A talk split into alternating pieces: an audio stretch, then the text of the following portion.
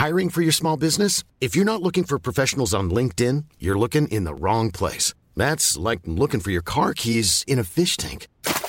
LinkedIn helps you hire professionals you can't find anywhere else, even those who aren't actively searching for a new job but might be open to the perfect role. In a given month, over 70% of LinkedIn users don't even visit other leading job sites. So start looking in the right place. With LinkedIn, you can hire professionals like a professional. Post your free job on linkedin.com slash people today. Esto es República H, la información más importante de lo que pasa en el interior de la República, con el punto de vista objetivo, claro y dinámico de Blanca Becerril.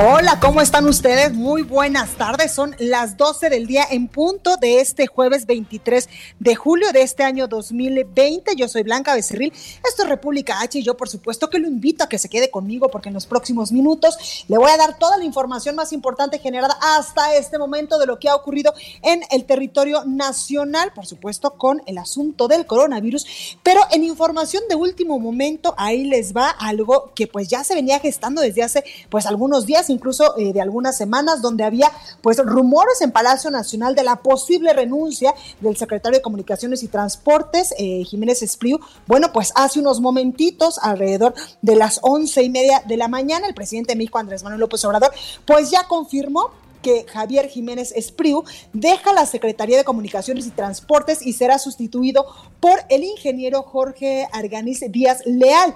Dijo el presidente López Obrador, el ingeniero sostiene que los puertos deben de ser operados por la Secretaría de Comunicaciones y Transportes y yo creo que por la circunstancia actual y últimamente también por la entrada de contrabando y drogas y drogas eh, pues necesitamos además de buena administración requerimos de seguridad y de protección. Y en su cuenta de Twitter el presidente López Obrador hace aproximadamente 18 minutos acaba de emitir un mensaje también eh, pues con motivo de eh, pues la aceptación de la renuncia del titular de la Secretaría de Comunicaciones y Transportes y dice este mensaje a través de Twitter. Agradecí el apoyo, profesionalismo y servicio aportado al país del ingeniero Javier Jiménez Espriu, quien será sustituido por el ingeniero Jorge Arganiz Díaz Leal en la Secretaría de Comunicaciones y Transportes. Por supuesto que esto, como le digo, pues era un asunto que ya llevaba pues varias, varios días, varias incluso semanas que se estaba rumorando, que se estaba barajando la posibilidad de que el secretario de Comunicaciones y Transportes renunciara al gabinete del presidente López Obrador y hoy pues ya es una realidad. El presidente López Obrador pues anunció ya la renuncia y que aceptó por supuesto esta renuncia del titular de la Secretaría de Comunicaciones y Transportes. Y hablando precisamente de comunicaciones y transportes, pues ayer llegó ya después de 19 meses fuera del país, eh, eh, pues este avión presidencial, el TP-01, como eh, se le conocía a este avión, donde pues siempre viajaban todos los presidentes de México de manera nacional y por supuesto, por supuesto, de manera internacional. Bueno, pues después de 19 meses ya está en nuestro país, en el hangar del Aeropuerto Internacional de la Ciudad de México, este avión, mejor conocido como el TP-01 y de nombre José María Morelos y Pavón. Y se ha dicho mucho que pues estos 19 meses que estuvo allí en California, en Estados Unidos, en las instalaciones de, Boeing, le costaron al gobierno mexicano para su manutención, por supuesto, 47 millones de pesos. Y es que la aeronave conocida como el TP-01 trae consigo una deuda, incluso también que el gobierno federal debe liquidar con el Banco Nacional de Obras, mejor conocido como Banobras, por 2.045 millones de pesos, es, de pesos, esto de acuerdo pues con el plan eh, por el cual pues se le El presidente de México, por supuesto, que esta mañana habló al respecto y aseguró que la venta de este avión presidencial sigue en pie tras su llegada a nuestro país. Que usted se acuerda que el día de ayer yo le, yo le decía que pues incluso la conferencia matutina del presidente López Obrador pues se llevaría a cabo allá en el hangar presidencial. Bueno, pues tras su llegada a México dice que pues eh, ya están, ya está eh, pues en la venta del avión y están evaluando dos ofertas. Indicó que una de las ofertas pues consiste en pagar la mitad del avión en equipo médico, tal y como pues ya nos lo había dicho el presidente López Obrador, mientras que la otra sería pues el pago en cash, en efectivo, literalmente. Y es que este avión ha dado mucho de qué hablar porque usted se acuerda que en la campaña incluso el presidente López Obrador pues dijo que una de sus promesas de campaña era precisamente vender este avión, este avión presidencial, porque pues era el vivo emblema de la corrupción y de los privilegios que la clase política tenía en el pasado en nuestro país. Bueno, pues ya está en estos momentos en territorio nacional y habrá que ver pues qué va a suceder con la venta de este avión, si sí se va eh, pues a vender y como decía el presidente López Obrador, la mitad del pago se hará en, eh, pues en equipo médico o la otra en, efectivo. También hay que estar muy al pendientes de la rifa del avión presidencial, en qué va después de esta contingencia y de esta emergencia sanitaria por el coronavirus. Hay muchas cosas que contarle, también pues ya eh, hay nuevos, nuevos pues consejeros del Instituto Nacional Electoral y además por supuesto mucha información sobre el coronavirus. Así que yo lo invito a que se quede conmigo. Yo soy Blanca Becerril. Esto es República H. Recuerda que nos puedes seguir en nuestras redes sociales. Estamos en Twitter como arroba el heraldo de México. Gracias, mi Javi. Y también mi Twitter personal es arroba Blanca Becerril. Estamos en Instagram, en Facebook, en YouTube y en www.elheraldodemexico.com.mx, donde pues usted nos puede escuchar desde cualquier parte de la República Mexicana y desde cualquier parte del mundo. Que, por cierto, en unos días le voy a dar una noticia importante porque eh, pues el Heraldo Radio sigue con esta expansión a lo largo y ancho del país y ya nos van a poder escuchar en otro estado de la República. Luego, luego les voy a decir en dónde. Mientras tanto, les recuerdo que aquí en la Ciudad de México nos puede escuchar por el 98.5 de FM, en Guadalajara, Jalisco, en mi tierra, por el 100.3 de FM, en Monterrey, Nuevo León, 90.1, también en Tampico, Tamaulipas, por el 92.5, en Villahermosa, Tabasco, por el 106.3 mm, el 92.1 de FM en Acapulco Guerrero, 540 de AM en el Estado de México, 1700 de AM en Tijuana, Baja California, 101.9 y 103.7 en Nuevo Laredo, Tamaulipas y del otro lado de la frontera también en Brunswick y en McAllen. Sin más, vamos a un resumen de noticias y comenzamos por supuesto con toda la información. En resumen. El presidente de México, Andrés Manuel López Obrador, anunció la renuncia del titular de la Secretaría de Comunicaciones y Transportes, Javier Jiménez Espriu, por lo que la dependencia quedará a cargo del ingeniero Jorge Arganice Díaz. Escuche. Informarles que acepté la renuncia del ingeniero Javier Jiménez Espriu como secretario de Comunicaciones y Transportes. El ingeniero Jiménez Espriu ha estado ayudándonos durante todo este tiempo. Es una gente honorable, un profesional destacadísimo. Tuvimos un diferendo que solo se da entre hombres libres y con criterio.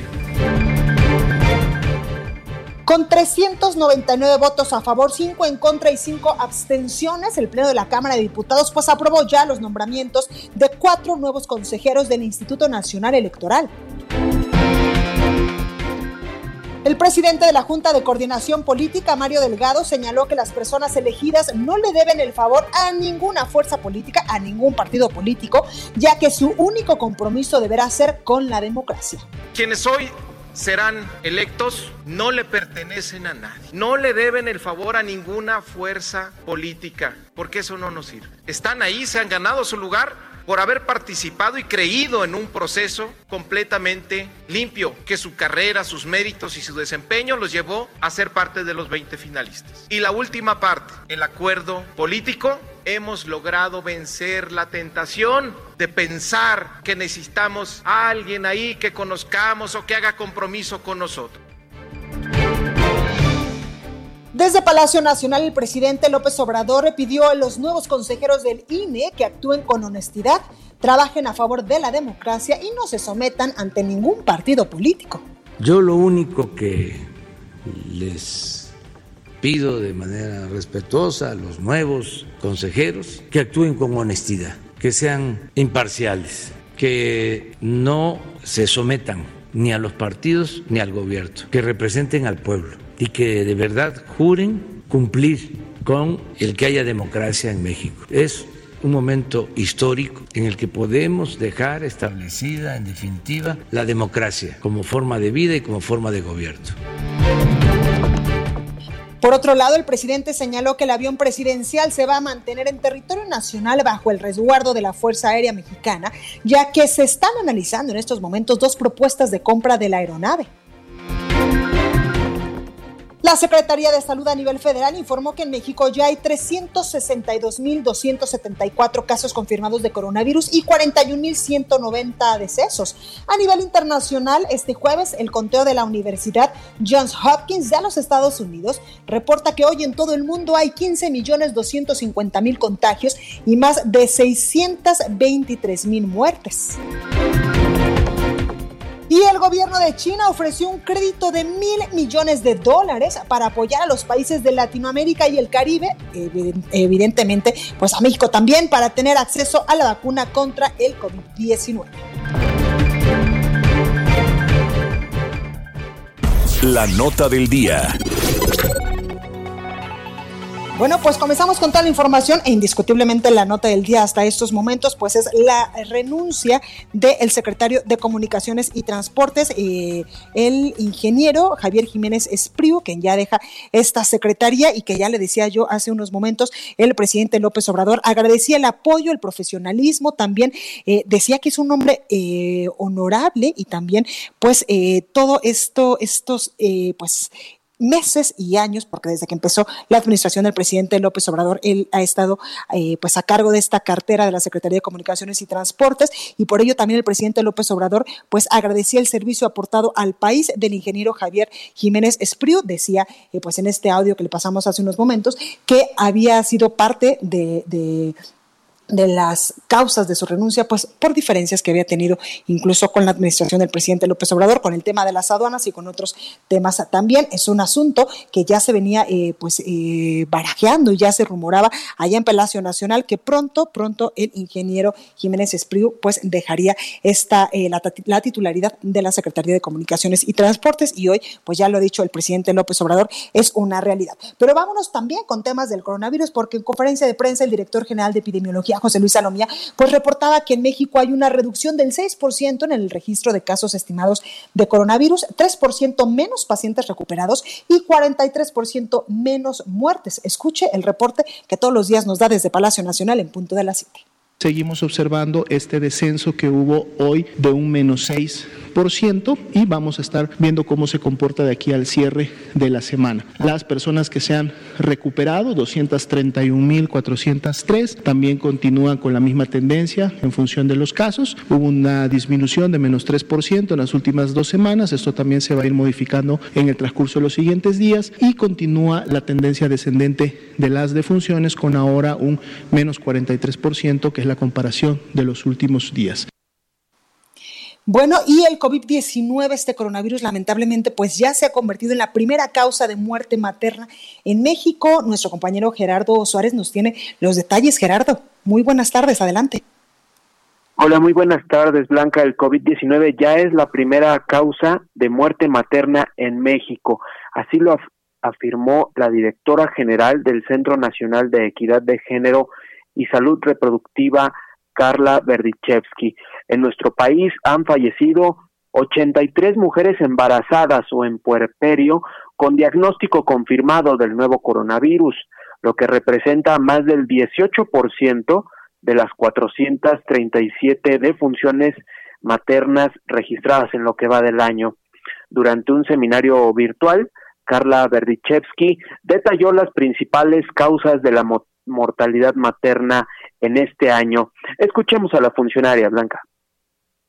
Las principales causas de defunción reportadas, eh, por ende, fueron eh, como primera causa eh, COVID-19, después la enfermedad hipertensiva, edema proteinuria en el embarazo.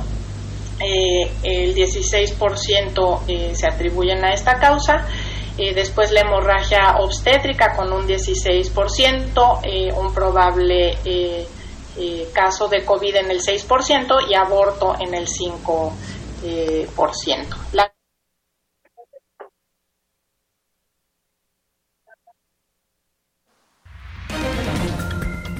Bueno, perdimos la comunicación con nuestro compañero Gerardo Suárez, quien nos estaba pues informando sobre eh, pues esta lamentable noticia de que el coronavirus en nuestro país pues ya es la primera causa de muerte materna en territorio nacional. Esperamos en unos momentitos más pues retomar la comunicación porque era eh, pues bastante importante e interesante lo que nos estaba contando nuestro compañero Gerardo Suárez. Ya lo tenemos nuevamente en la, en la línea. Gerardo, adelante. Gracias, Blanca. Eh, bueno, la titular del Centro Nacional de Equidad de Género y Salud Reproductiva, Carla Berdichevsky, eh, explicaba que la primera causa de muerte materna es el COVID-19, otras causas son la, la, enfermedad hipertensiva que se suele presentar en el embarazo, la hemorragia obstétrica y los probables casos de COVID-19. Ari Hochman, el representante del Fondo de Población de las Naciones Unidas, añadió dentro de este seminario virtual que las muertes maternas por COVID pueden representar hasta 25% del total de las que se han registrado en México si se suman los casos sospechosos.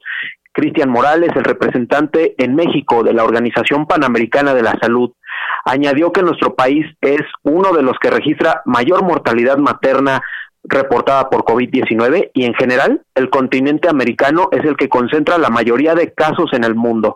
Obesidad, diabetes e hipertensión, además, son las enfermedades previas que más se identificaron en las mujeres que lamentablemente fallecieron por COVID-19 en el periodo del embarazo o el puerperio y el 40% de los decesos ocurrieron en el tercer trimestre de la gestación.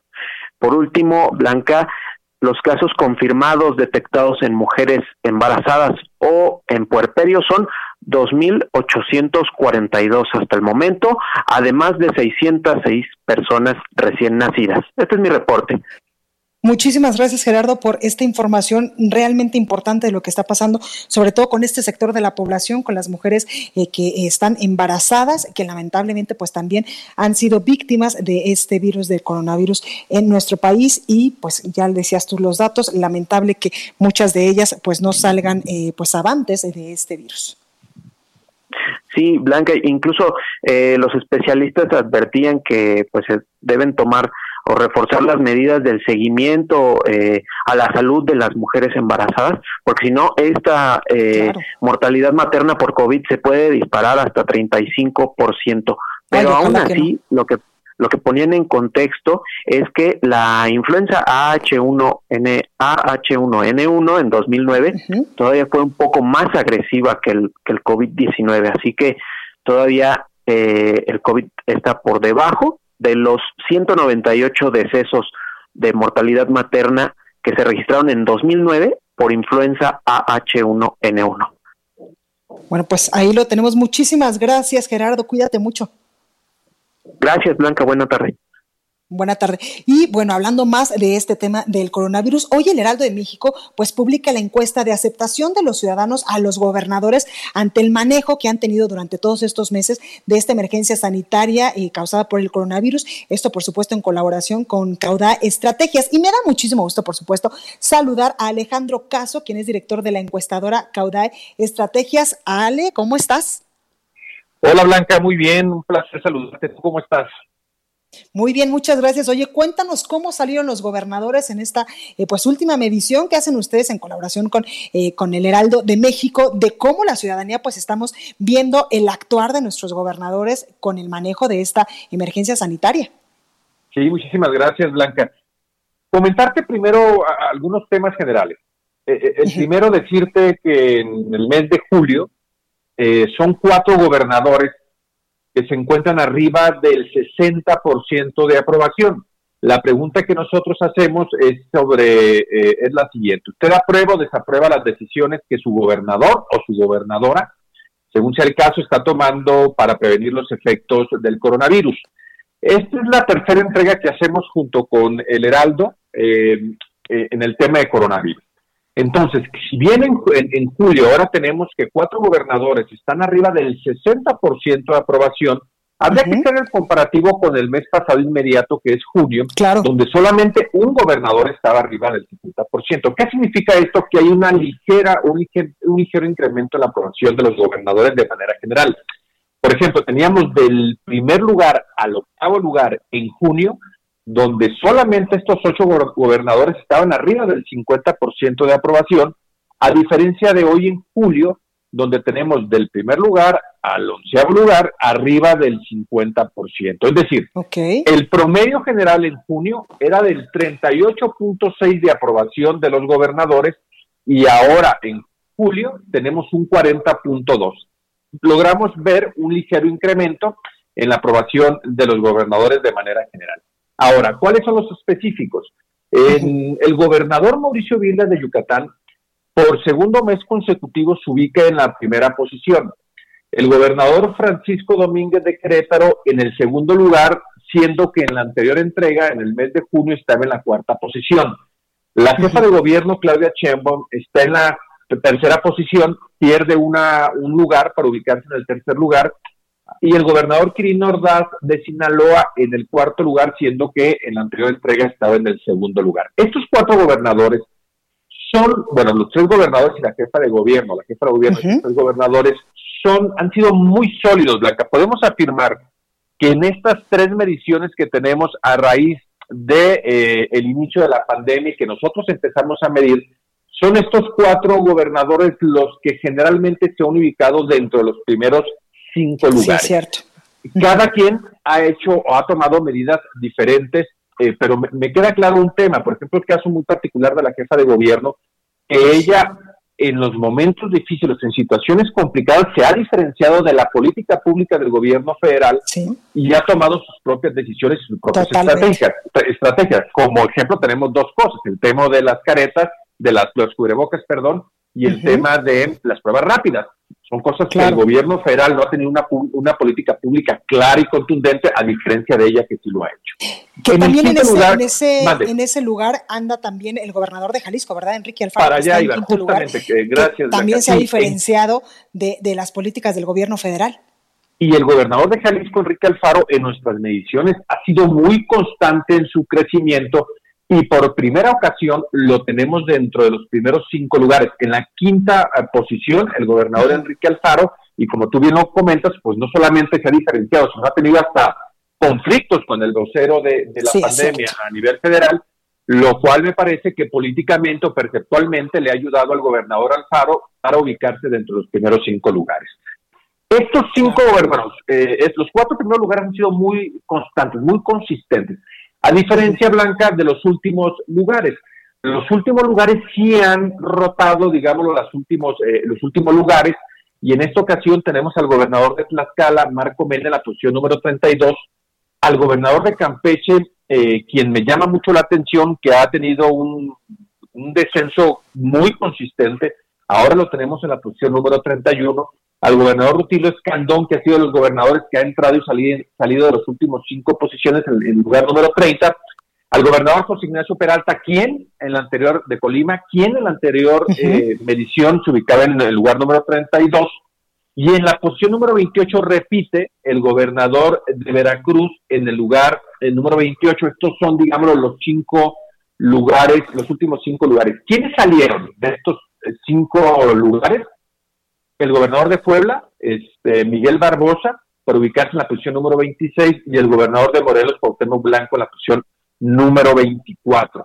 Es decir, estos dos gobernadores, en el momento que nosotros hacemos este ejercicio, la población aprueba o desaprueba, y los vamos a decirlo si a la hora de ponerlos dentro del ranking de los 32 gobernadores salen, salen de los últimos lugares. Habrá que ver el comparativo con el siguiente mes para ver si si su aprobación es consistente o si solamente, digámoslo, fue un tema de, de, una medición exclusivamente en este fin de semana.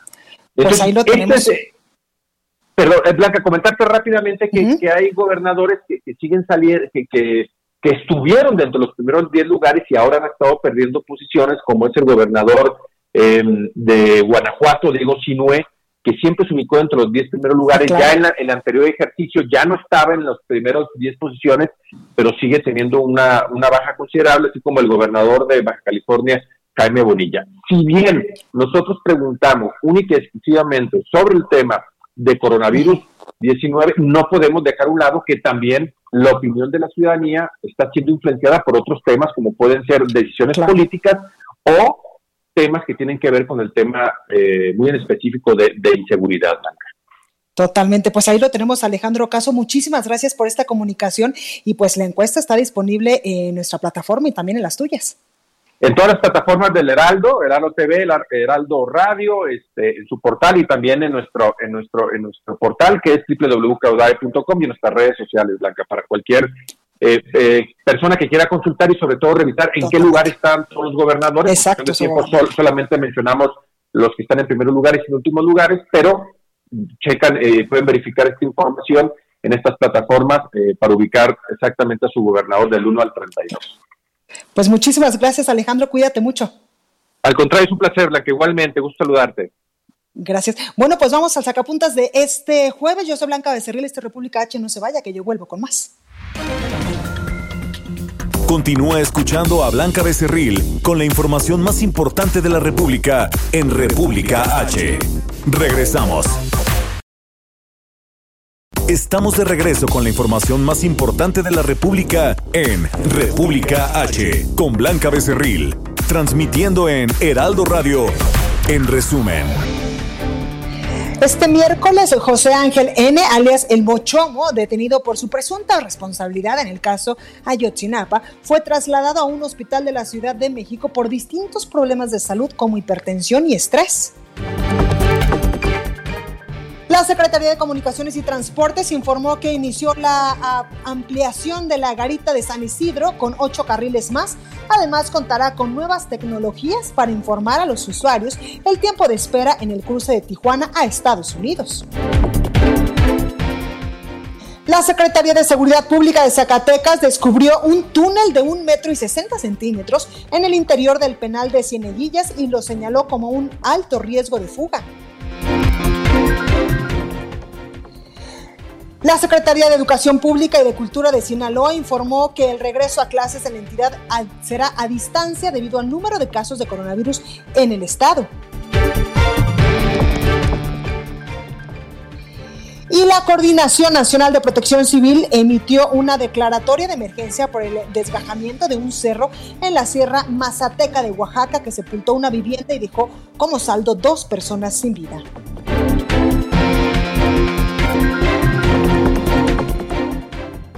Entrevista.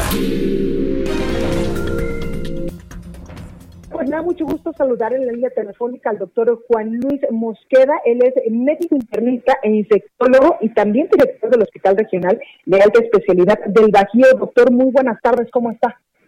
Bien, bien, Blanca. Gracias por la oportunidad de platicar con tu público. Doctor, cuénteme, ¿ha servido o no ha servido pues esta estrategia implementada por el gobierno federal, por los gobiernos locales, por los gobiernos municipales eh, para atender la emergencia sanitaria del coronavirus? Definitivamente sirven las estrategias, todas las actividades que se realicen eh, dirigidas a prevenir, a limitar casos, ya sea incitando a la gente a quedarse en casa, a lavarse las manos, a distanciamiento social, al uso de cubrebocas, definitivamente son de utilidad y debemos seguirlas. Claro, doctor, entonces, ¿por qué no han bajado el número de contagios de coronavirus en el país y tampoco, pues, el número de decesos que en estos momentos, pues, ya llevamos más eh, de 40 mil incluso? Creo que ese es un componente diferente.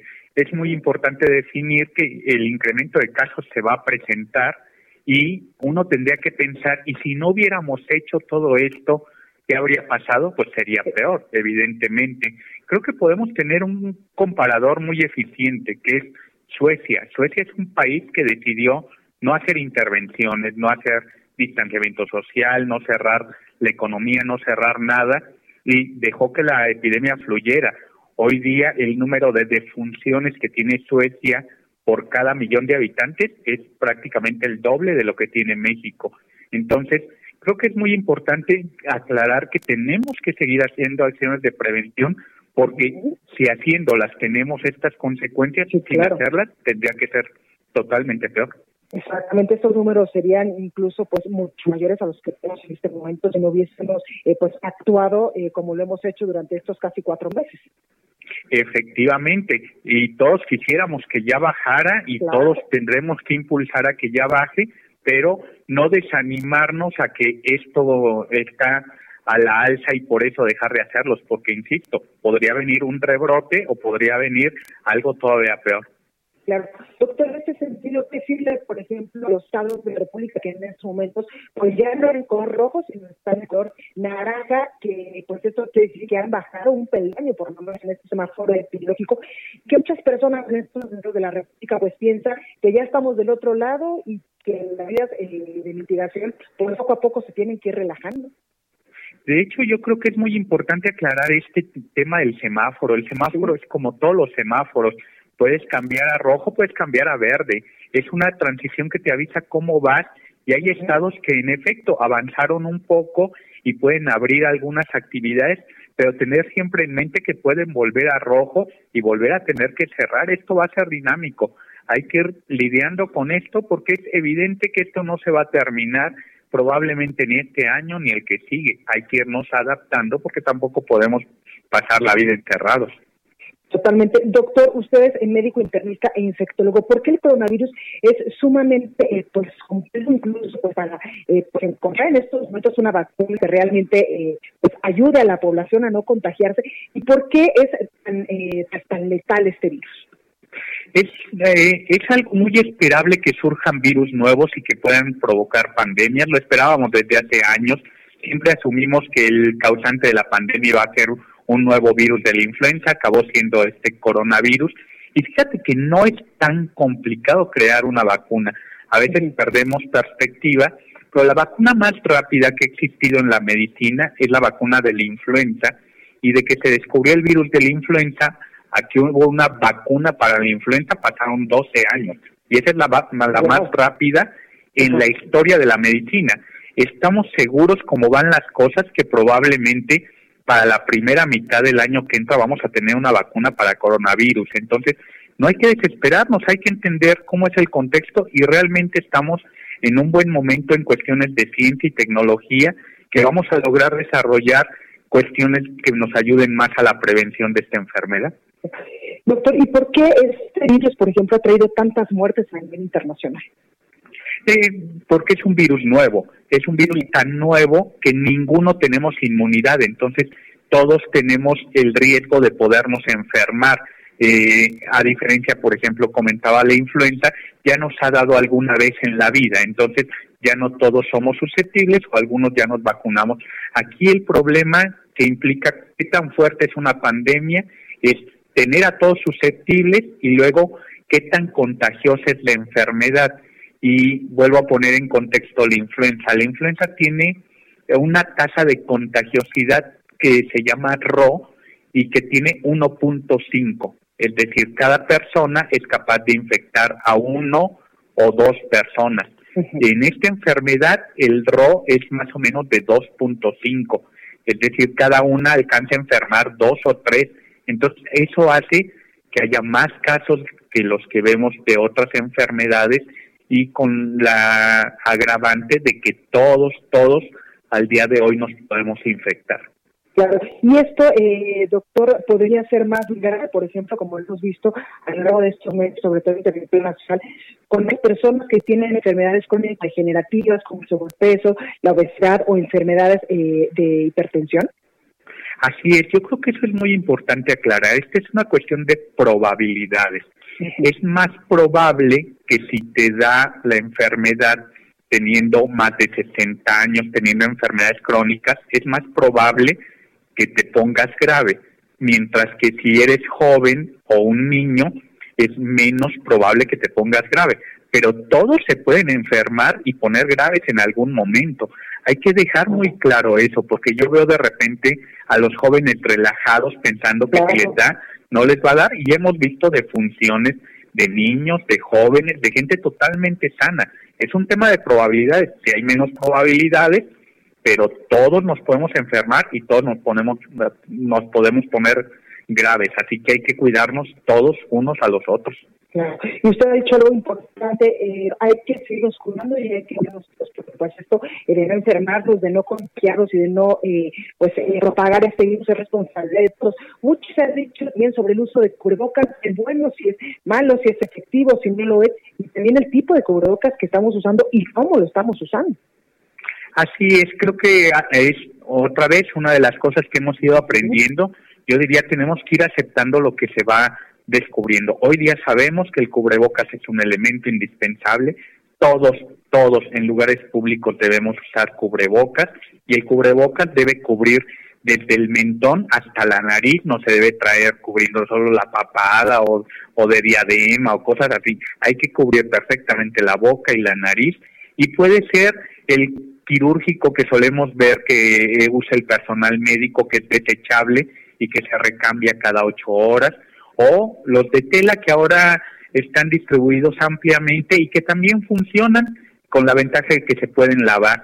Solo la recomendación para los de tela eh, es que deberían ser de tres capas, con una capa interna absorbente, preferentemente una tela como algodón, una capa eh, media que, que sirva para filtrar y la capa externa del material más impermeable que se pueda. Entonces, ese es un cubrebocas de tela ideal y la ventaja de él es que lo puedes usar todo el día, lavarlo al final del día y usarlo al día siguiente. Y qué bueno que hace esta acción, doctor, porque hemos visto que muchas personas pues ya usan el cubreboca de tela y muchos eh, pues médicos también han dicho que no funciona porque es sumamente delgadito, pero qué bueno que usted hace declaración que tiene que tener pues por lo menos esas tres capas que nos menciona. Efectivamente, porque tiene que lograr eso, la impermeabilidad hacia el exterior para que lo que te caiga no, no lo inhales y la eh, absorbencia de, del interior para que las gotitas que estamos emitiendo al hablar, toser o estornudar queden ahí en el cubrebocas.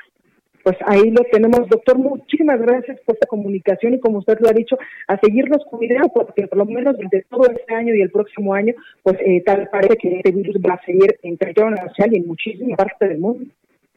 Gracias a ustedes por ese compromiso de estar informando. Hasta luego.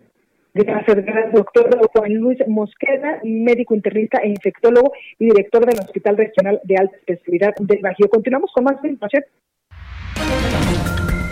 Esta mañana el presidente de México, Andrés Manuel López Obrador, pues confirmó que tiene incluso familiares contagiados de coronavirus y que algunos lamentablemente pues han fallecido a causa de este virus. Escuche.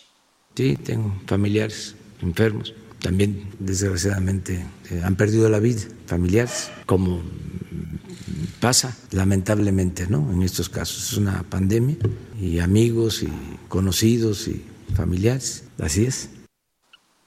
Bueno, y en torno a esta crisis sanitaria, pues el presidente deseó que quienes estén enfermos por COVID-19 pues se recuperen pronto y también, por supuesto, que envió su pésame a las familias que han tenido que vivir la pérdida de algún eh, pues familiar cercano a causa de coronavirus.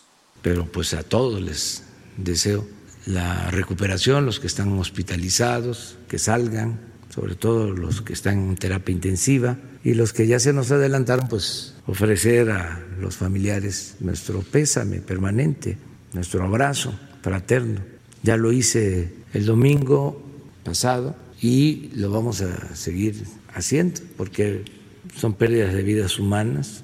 Es muy doloroso lo que está sucediendo. Recorrido por el país. Bueno, y vámonos hasta Guadalajara, Jalisco, con nuestra compañera Mayeli Mariscal, porque luego de que circularan pues fotos el fin de semana pasado de las playas del puerto, eh, bueno, más bien de las playas de Puerto Vallarta, allá en Jalisco, en las que se veía una saturación de personas en ella, bueno, pues el gobernador Enrique Alfaro eh, pues justificó esta apertura. Mayeli Mariscal, adelante con tu reporte, ¿cómo estás? Hola, ¿qué tal Blanca? Muy buenas tardes, buenas tardes a todo el auditorio. Así es, luego de que estas fotos circularon a través de las redes sociales en las playas de Puerto Vallarta, el gobernador Enrique Alfaro Ramírez justifica la apertura de las playas, esto debido a las mediciones de la pandemia que se han tenido justamente en el municipio, de la cual dijo todavía es manejable, pues asegura que pasó de 17 a 23 los casos confirmados por día y dice que sí, efectivamente, eh, con esta reapertura se esperaba un incremento, pero no se disparó ni se ha rebasado la capacidad de respuesta de la autoridad. Es decir, estos eh, 23 casos que en estos momentos eh, han, han, estado confirmándose de, COVID, eh, pues se tenía también lamentablemente eh, la estadística de muertes, 1.4 muertes diarias. En estos momentos se tiene 1.9 eh, decesos en, la, en el municipio y la capacidad hospitalaria justamente en Puerto Vallarta está al 50%. Con lo cual, de nueva cuenta, eh, reitera el gobernador que si bien, bueno, esta reapertura económica ha sido necesaria, sobre todo para el sector turismo, de turismo, eh, tampoco es un llamado para que todo mundo salga de vacaciones o vaya a las playas, en este caso específicamente de Puerto Vallarta, Sin embargo, eh, recordó que sí es necesario también que, bueno, eh, los empresarios de este sector pues mantengan la vigilancia en las, eh, en las áreas comunes, es decir, albercas, restaurantes y demás, y que también pues la población tomemos conciencia de eh, cómo cuidarnos, portar sobre todo específicamente el cubrebocas para evitar pues mayores contagios, Blanca. Pues ahí lo tenemos, Mayeli. Muchísimas gracias. Oye, y cuéntanos cómo vamos en el tema del coronavirus allá en la Perla Tapatía. Eh, pues eh, fíjate que todavía continúan incrementándose casos. Justamente el día de ayer el corte son 615 eh, nuevos casos confirmados. Además, eh, 21 defunciones, lamentablemente. En estos momentos el acumulado nos tiene a Jalisco con 1.310 eh, defunciones y más de 24.011 casos ya eh, confirmados. Reiterar que, bueno, estos 24.000 casos son eh, el acumulado, no, no significa que sean los casos activos en estos momentos. Claro, pues ahí lo tenemos. Mayeli, muchas gracias. Claro que sí, Blanca, un abrazo, hasta luego, buen día. Gracias. Y bueno, la Secretaría de Turismo y los bancos lanzaron un programa de financiamiento a hoteles por 11 mil millones de pesos y es que como medida para mitigar los efectos negativos de la pandemia de coronavirus, la Secretaría de Turismo lanzó un programa de financiamiento para el sector hotelero, también para agencias de viajes y autotransporte terrestre, ya que hablamos de esto con nuestra compañera Mayeli Mariscal, por 11 mil 400 millones de pesos que operará a través de la banca privada. Y es que en una videoconferencia hace unos minutitos, el titular de sector eh, Miguel Torruco, mencionó que la estrategia estará vigente durante todo este año, donde los créditos serán de mínimo 220 mil pesos hasta 30 millones de pesos con seis meses de gracia y una tasa máxima de 13.5% para apoyar, por supuesto, al sector turístico en todo el país, que es uno de los sectores que más se ha visto afectado con esta pandemia del coronavirus. Vámonos ahora hasta Tamaulipas porque la Secretaría de Salud hizo cambios al reglamento para destinar los restos mortales de las víctimas de coronavirus Carlos Juárez nos tiene la información. Carlos, ¿cómo estás? Carlos, ¿ahí me escuchas? Me parece que no nos escucha nuestro compañero Carlos. Ya, ya me escuchas, Carlos. Adelante con tu reporte. No, estamos teniendo un pequeño problema con la comunicación de nuestro compañero Carlos Juárez hasta Tamaulipas. ¿Ya me escuchas ahí, Carlos? Hola, ¿qué tal, Blanquita? Te escucho perfectamente. Qué gusto Perfecto. saludarte a ti y a todo el territorio. Te comento Adelante. que, bueno, pues en Tamaulipas, debido a la situación que viven los crematorios, eh, ya se está permitiendo que los deudos de las víctimas de coronavirus, las víctimas mortales, pues puedan sepultarlos en las fosas que, de las cuales son propietarios. Antes eh, solamente se estaba permitiendo la cremación y algunos municipios, como el de Madero, pues ya tenía eh, listas 200 bóvedas. Sin embargo, pues ya se permite que si alguna persona, algún familiar de estas víctimas, pues tiene su propiedad en uno de los camposantos, pues ya puede, ya puede sepultarlos en ese, en ese lugar. Es algo que pues se acaba de dar en Tamaulipas, te comento, te repito, solamente se permitían las cremaciones y pues ya eh, los familiares se llevaban las urnas con las cenizas. Y bueno, pues ya eh, la Secretaría de Salud ha optado por esta medida para evitar justamente la saturación en los crematorios. Cabe señalar, Blanquita, que también un problema que se está registrando en algunas playas como lo que es Miramar es que los huéspedes llegan a los hoteles y pues se aprovechan de que de la falta de vigilancia a lo mejor para meterse al área de registro, la cual está cerrada desde hace algunos meses. Es por ello que el gobierno de Madero ya solicitó a la COEPIS que si sigue pasando esta situación, en que están violentando los huéspedes las restricciones, pues se restrinjan el hospedaje incluso en los hoteles de la playa Miramar, que son aproximadamente de seis hoteles, Blanquita. Tiene información, Carlos, muchas gracias. Estaremos al pendiente de los detalles. Gracias. Vamos con nuestra compañera Leti Ríos, porque a partir del 27 de julio del 2020, pues ya los verificentros del Estado de México van a reanudar sus actividades. Leti, ¿cómo estás? Hola, ¿qué tal, Blanca? Buenas tardes. Efectivamente, a partir del próximo lunes 27 de julio, los verificentros del Estado de México reanudarán sus actividades en estricto apego a los lineamientos y protocolos para la reapertura gradual, de acuerdo con el plan de regreso seguro del gobierno del Estado de México. Eh, ante la pandemia de COVID-19. La Secretaría del Medio Ambiente informó que los usuarios tendrán que hacer cita a través de Internet o bien en el teléfono de cada verificentro. De lo contrario, eh, pues no podrán eh, proporcionarles el servicio de verificación. Para continuar con las medidas de, de prevención y control de la calidad del aire en la entidad, los verificentros atenderán al público de lunes a sábado de 7 a 20 horas. Al momento en que los usuarios agenden su cita, deberán confirmar que no presentan ningún síntoma de COVID-19. Además, deberá acudir una sola persona a verificar y usar obligatoriamente cubrebocas durante todo el procedimiento. El ingreso y la salida será a través de un filtro sanitario. El personal de cada verificentro deberá revisar la temperatura del usuario y aplicará un breve cuestionario para evitar el contagio del virus eh, de COVID-19. Blanca, y bien, pues los centros de verificación deberán contar con dispensadores, eh, con gel antibacterial, tapetes desinfectantes y eh, sana distancia en todo momento. Eh, te comento que los hologramas autorizados y vigentes son los que contengan la leyenda del primer semestre 2020 o únicamente el año 2020. Y bueno, pues de esta manera ya se, ya se empiezan a realizar las verificaciones aquí en el Estado de México Blanca. Pues ahí lo tenemos, Leti, estar atentos a estas eh, pues verificaciones que ya se han eh, reanudado a partir del 27 de julio, bueno, que se van a reanudar a partir del 27 de julio. Muchas gracias, Leti. Muchas gracias, buen día. Buen día. Y continuamos con más información del Estado de México porque los ayuntamientos mexiquenses pues no están aclarando eh, bien los recursos destinados contra la pandemia, contra esta emergencia sanitaria del coronavirus. Nuestro compañero José Ríos nos tiene más detalles. José, ¿cómo estás? ¿Qué tal, Blanca? Buenas tardes. Pues bien, como bien comentas, los 125 municipios del Estado de México y la legislatura estatal son los dos poderes que aún no han transparentado la suma de recursos destinados a las medidas sanitarias provocadas por la contingencia sanitaria. De acuerdo con el Instituto de Transparencia del Estado de México, los ayuntamientos suman 770 solicitudes de información relacionada con la aplicación de acciones de la contingencia, mientras que el Poder Legislativo tiene 44 solicitudes.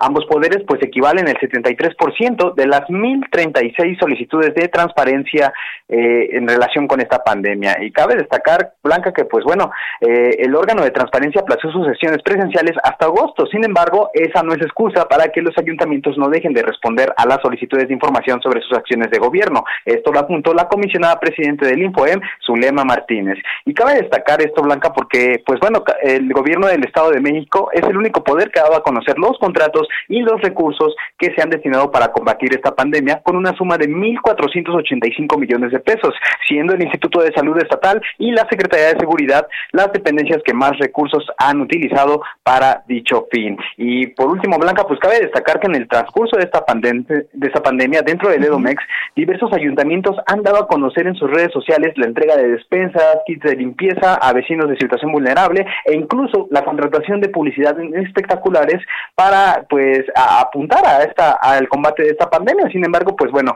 eh, hasta el momento pues no se tiene esta, esta suma destinada o cuánto se ha ejercido para eh, pues investigar esta situación de la pandemia, lo cual pues porque por el momento pues es una emergencia, pero pues en los próximos meses será un tema de qué hablar sobre esta situación. Ese es el informe hasta el momento, Totalmente. Muchas gracias, José. Seguimos pendientes. Buenas tardes. Por supuesto. Y en Michoacán el regreso a clases no será de manera presencial, así lo, así lo anunció pues el gobierno del de, gobernador eh, del estado, Charbel Lucio, nos tiene toda la información. Charbel, cuéntanos. ¿Qué tal, Blanca? Buenas tardes. Efectivamente, en Michoacán el regreso a clases no será de manera presencial, así lo anunció el gobierno estatal.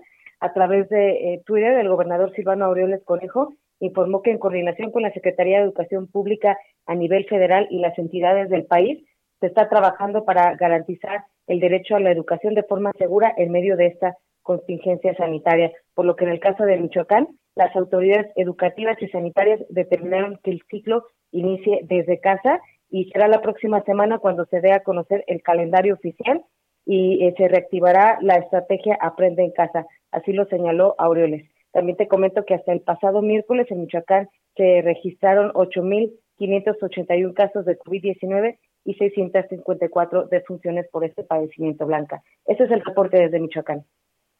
Bueno, pues ahí lo tenemos, Charbel. Muchísimas gracias por esta comunicación. Seguimos informando. Bueno, pues vamos a continuar con más de eh, pues más información de lo que sucede en el interior de la República, porque ahora que hablamos de Michoacán, pues seis personas fueron asesinadas a balazos eh, la mañana del día de ayer en el interior de una vivienda en el municipio de Pátzcuaro, esto en Michoacán. Se trata de cinco hombres y una mujer quienes también tenían las manos atadas por la espalda, según medios locales, ha dicho eh, pues autoridades estatales, ya que hablamos en estos momentos de lo que sucede en Michoacán con este asunto del regreso a clases. El multihomicidio se registró este miércoles alrededor de las 11 horas en una casa ubicada en Maestro Rural, en la colonia Emiliano Zapata. Bueno, pues ahí, ahí la información de lo que ha sucedido hasta el momento dentro del territorio nacional y por supuesto que nosotros le seguiremos informando en los siguientes espacios de El Heraldo Radio. Así que yo le invito a que se quede con mis compañeros. Yo soy Blanca Becerril, esto es República H. Yo les espero el día de mañana en punto de las 12 con mucho más información y por favor, de todo corazón, como se lo pido todos los días, cuídese mucho porque este asunto de la emergencia sanitaria por coronavirus, pues todavía va para largo en territorio nacional. Lo espero aquí el día de mañana en punto de las 12.